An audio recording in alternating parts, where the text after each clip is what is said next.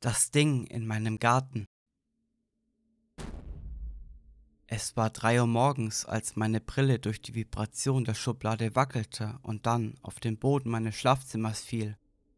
Als der Knall mein Zimmer erneut erschütterte, setzte ich mich im Bett auf und schielte zum Fenster. Es kam aus dem Hinterhof, aber es schien, als ob nur ich den grausamen Lärm hörte und fühlen konnte, denn weder meine Eltern noch meine Geschwister wachten auf. Hätten sie es getan, wäre mein Vater mit einem Baseballschläger die Treppe hinuntergestürmt, die kleine Schwester hinterher, bis meine Mutter stehen blieb und sie aufhob. Ich saß da und wartete auf einen weiteren Schlag. Er kam.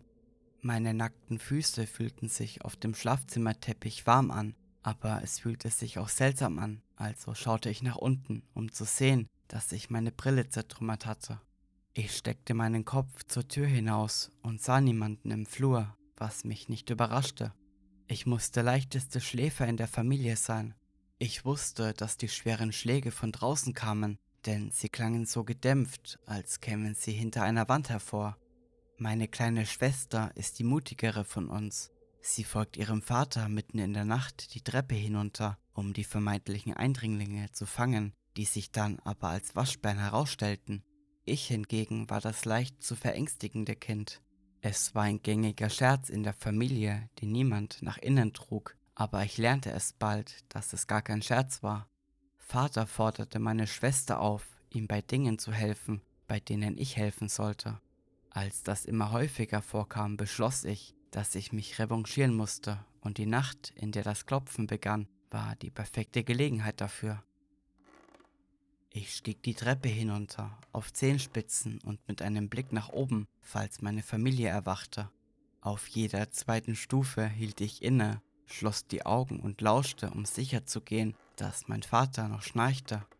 Meine Eltern wären sicher nicht mit meinen nächtlichen Abenteuern im Garten einverstanden, vor allem nicht, wenn ich ihnen sagen würde, ich hätte etwas gehört.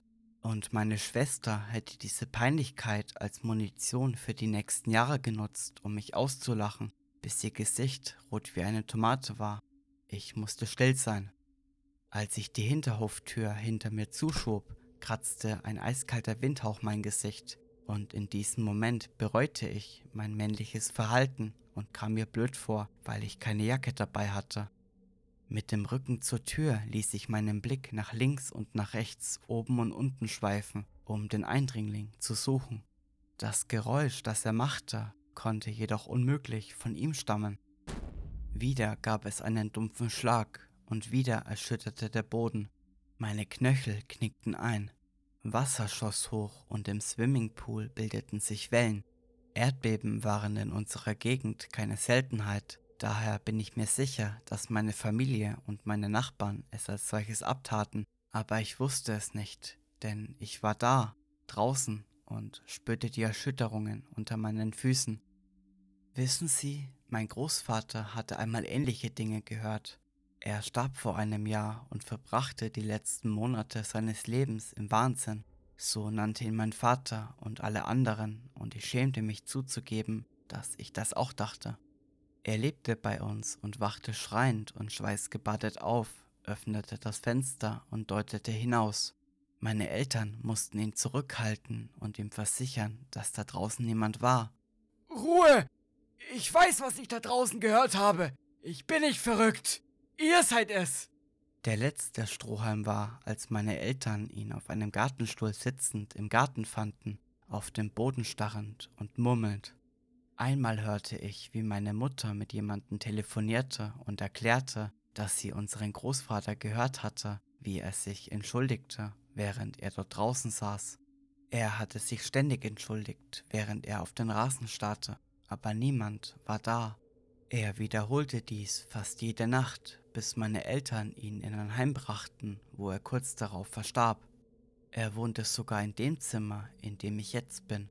Mein altes Zimmer lag auf der anderen Seite des Flurs, neben dem meiner Schwester, und ich erinnerte mich noch lebhaft daran, wie ich bei einer weiteren seiner Schimpftiraden aufwachte.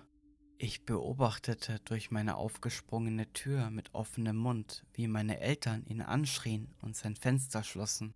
Ich glaube nicht mehr, dass mein Großvater verrückt war, nicht nachdem ich das gleiche wie er erlebt hatte. Er hatte recht, da war wirklich etwas unter unserem eigenen Garten versteckt, das in der Nacht herumspukte. Als ich mich auf den Rasen zubewegte, ertönte ein wenig heftiger Schlag, der Schmutz aus dem Gras aufwirbelte.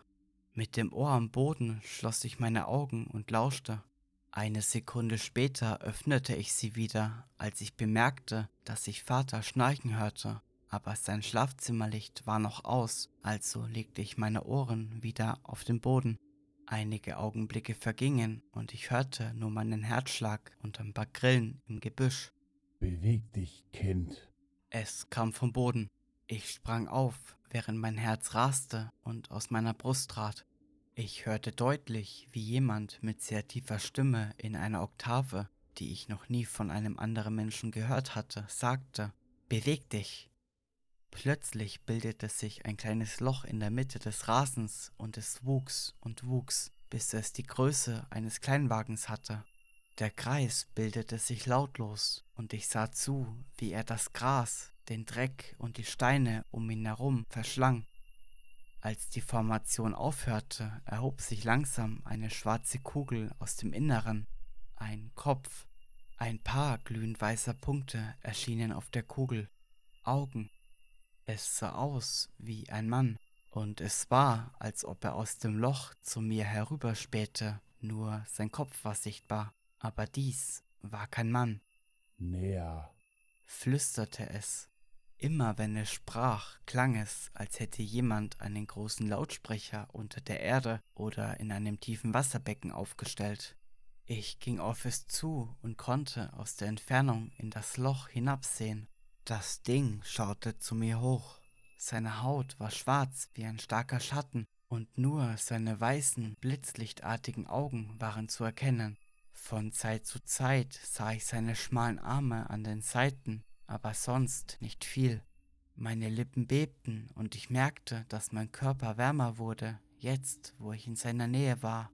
Wer bist du?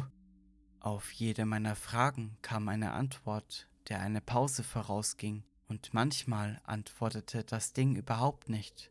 Es sah einfach nur zu. Aber auf meine allererste Frage antwortete das Ding doch. Derjenige, der unten wohnt, antwortete es. Mein Körper zitterte. Das verstehe ich nicht. Damals war ich noch ein Kind. Wenn ich an mein Gespräch mit diesem Ding zurückdenke, wird alles klarer, auch diese Aussage. Bist du ein Mensch? fuhr ich fort. Es antwortete nicht, aber was es an Mimik vermissen ließ, machte es durch die atmosphärische Veränderung wieder wett. Immer wenn es etwas sagte, konnte ich die Reaktion des Dings nicht erkennen, weil sein Gesicht dunkel und ausdruckslos war. Wenn er sprach, konnte ich sehen, wie sich sein Mund bewegte und so weiter, aber ich konnte seine Gefühle nicht erkennen. Aber ich wusste, dass meine Frage es beleidigte, weil ich die Atmosphäre spürte. Die Atmosphäre veränderte sich und drückte aus, ob das Ding wütend oder neutral war. Ich kann es unmöglich erklären, aber seine Gefühle lagen in der Luft. Ich schaute zum Schlafzimmer meiner Eltern hinauf und sah, dass ihr Fenster gelb leuchtete. Sie waren wach. Mein Herz schlug wieder schneller und ich machte mir Sorgen, dass das Ding ihnen etwas antun würde, wenn sie in den Garten kämen. Kann ich wieder reingehen? Ich werde nichts sagen. Ich verspreche, dass ich euch nicht mehr belästigen werde, sagte ich. Warum hast du Angst? fragte es. Ich schaute wieder zu ihrem Schlafzimmer hinauf und sah, dass das Licht wieder aus war. Ich wusste, dass dieses Ding derjenige war, der das getan hatte. Hast du das getan? Hast du sie wieder zum Schlafen gebracht? fragte ich. Wieder antwortete es nicht. Kanntest du meinen Großvater? fuhr ich fort. Ich hatte das Gefühl, dass mein Großvater das Ding im Boden kannte, dass dieses Ding das war, bevor er in den vielen schlaflosen Nächten zuvor gehört und gewarnt hatte. Aber etwas sagte mir auch, dass dieses Ding im Boden meinen Großvater kannte. Etwas sagte mir, dass es mich, meine Schwester, meine Eltern und sogar Rufus, unseren Hund, kannte. Es kannte jeden. Ich zog ein kleines Kruzifix aus meiner Gesäßtasche, das mir meine Mutter geschenkt hatte, und schloss die Augen. Ich hatte Angst, als das Ding meine Fragen mit leerem Blick beantwortete, also begann ich, Gebete vor mich hinzuflüstern, direkt vor dem Ding. Ich öffnete mein linkes Auge, um festzustellen, dass es mich immer noch beobachtete und aus dem Loch zu mir hinaufschaute, also schloss ich es wieder fest. Doch dann hörte ich etwas. Aus dem tiefen Loch im Boden, dem Loch, das zum Mittelpunkt der Erde geführt haben musste, dem Loch, das das Ding sein Zuhause nannte, kamen ferne und schreckliche Schreie. Irgendetwas tief im Inneren ließ ein gelb-orangenes Leuchten aufsteigen und meine Kleidung wurde durch die Hitze feucht. Zu wem betest du, Kind? fragte es mich. Das Kruzifix schmolz in meiner Hand und tropfte wie Wasser auf das Gras. Gehärtetes Metall klärte auf Stein. Ich starrte das Ding schockiert an, aber ich wagte nicht zu fragen, ob es das tat und schon gar nicht, warum es das tat. Kind, wiederholte es. Zu wem betest du? Als es diese Frage ein zweites Mal stellte, wollte ich unbedingt antworten, um es nicht durch mein Schweigen zu verärgern. Es sah zum Himmel hinauf, und ich sah auch hinauf und sah das sternlose Schwarz. Es neigte den Kopf, als ob es verwirrt wäre, und schaute dann wieder zu mir. Warum schaust du nach oben und suchst Hilfe? Gott ist nicht da. Ich bin hier unten. Wenn euch die Geschichte gefallen hat, würde ich mich sehr freuen, wenn ihr diesen Podcast abonnieren würdet, um keine neuen Geschichten mehr zu verpassen. Bei Spotify könnt ihr mir gerne eine Bewertung oder bei Apple Podcast eine Rezension hinterlassen. Ihr könnt mir natürlich auch auf Instagram eine Nachricht schreiben. Vielen Dank für eure Aufmerksamkeit. Wir hören uns bald wieder.